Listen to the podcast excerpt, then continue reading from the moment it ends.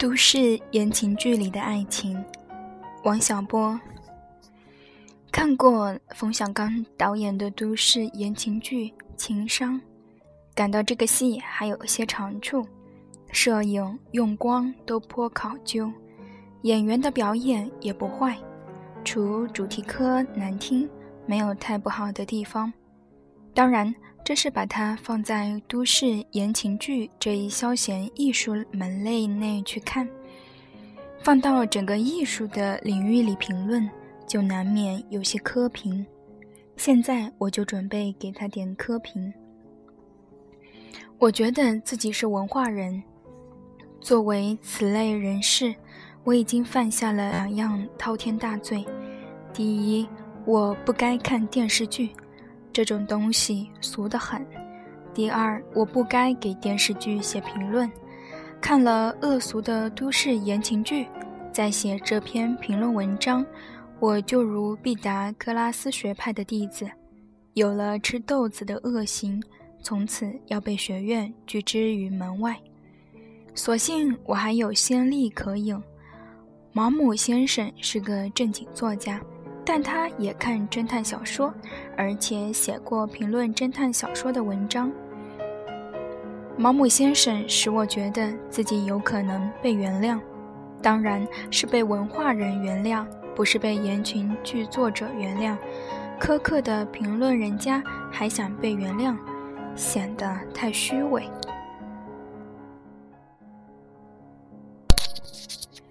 毛姆是这样评论侦探小说的。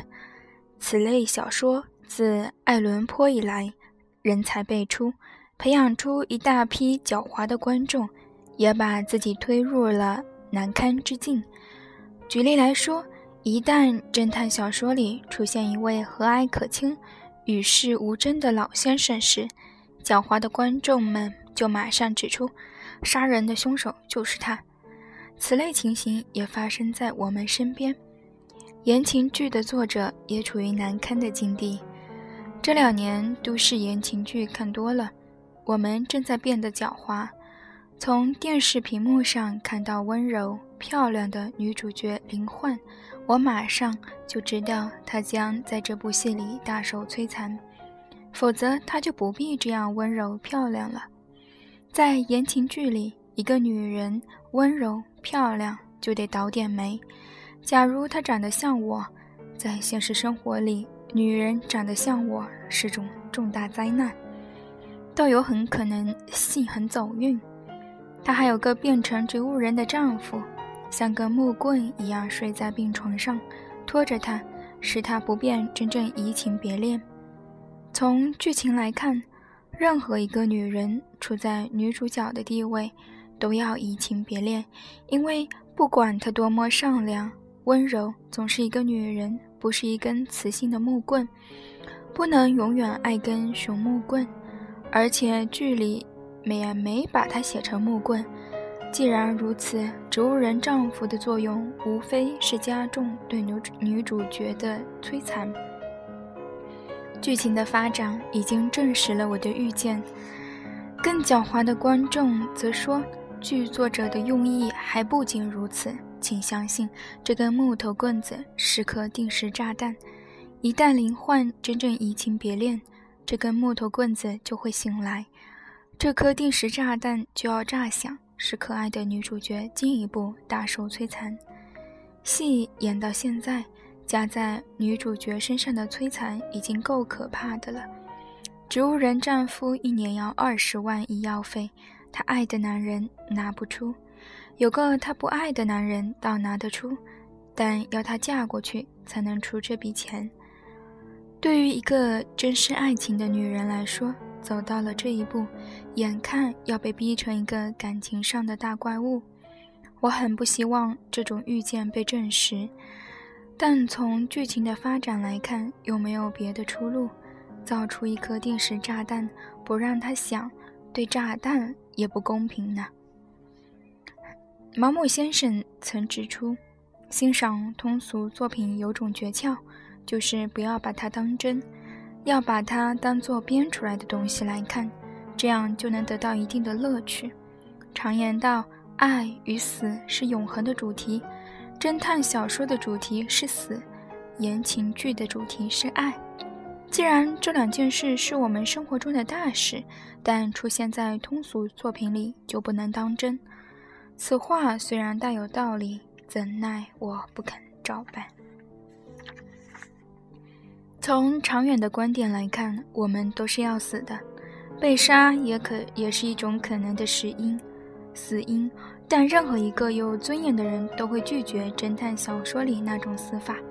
把十八英尺长的短鳄鱼放到游泳池里，让它咬死你，或者用锐利的冰柱射入你的心脏，最起码你要死于南洋土人使用的毒刺，仿佛这世界上没有刀子也捡不到砖头。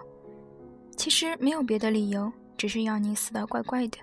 这不是死掉，而是把人当猴子耍。凶手对死者太不尊重。我这样认真却是不对的。侦探小说的作者并没有真正杀过人，所以在侦探小说里，别的事情都可以当真，唯有死不能当真。同理，都市言情剧别的事都可以当真，也只有爱情不能当真。倘若当真，就有很多事无法解释。以情商中的林焕为例，她身为一个女人。长得漂亮，也不是他之罪。渴望爱情又有什么不对？但不知为什么，人家给他的却是这样一些男人：第一个只会睡觉，该醒时他不醒，不该醒时他偏醒，就这么睡，一年却要二十万才够开销。看到睡觉又这么贵，我已经开始失眠。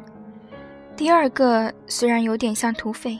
他也没有挑剔，爱上了，但又没有钱，不能在一起。第三个有钱可以在一起，他又不爱。